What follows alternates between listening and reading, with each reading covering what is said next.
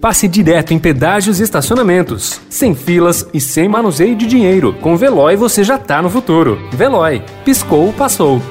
Notícia no seu tempo. Na quarentena.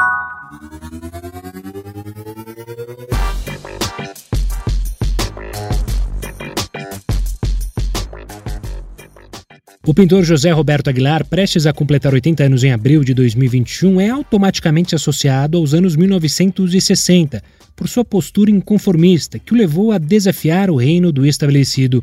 Aguilar, que expõe na Galeria do SESI suas novas telas, na mostra Destinos, o Homem Inventa o Homem, continua rebelde, pintando peças gigantescas que cabem com algum esforço nas paredes da Galeria do SESI. A maior delas ele pintou há duas semanas, quando a exposição, programada para março e interrompida por causa da pandemia da Covid-19, foi reaberta. O título é sugestivo: Onda.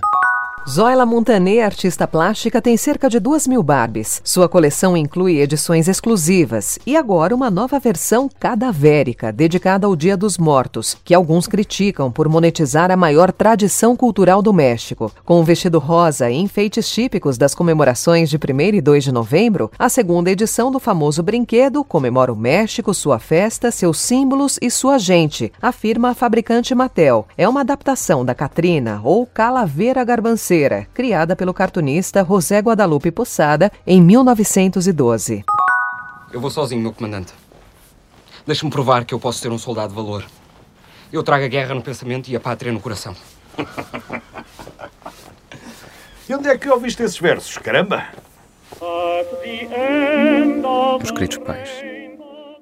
Quando foi exibido no Festival de Rotterdam, Mosquito foi definido de maneira sintética como um filme de guerra sem guerra sobre um soldado sem exército. Perfeito. Mosquito, agora em cartaz na 44ª Mostra, é isso mesmo, uma obra de gênero fora da curva, de todas as curvas. No entanto, tem base real em casos contados pelo avô do diretor João Nunes Pinto. Histórias de família podem ser bem um ponto de início de reflexão sobre grandes catástrofes, como são as guerras.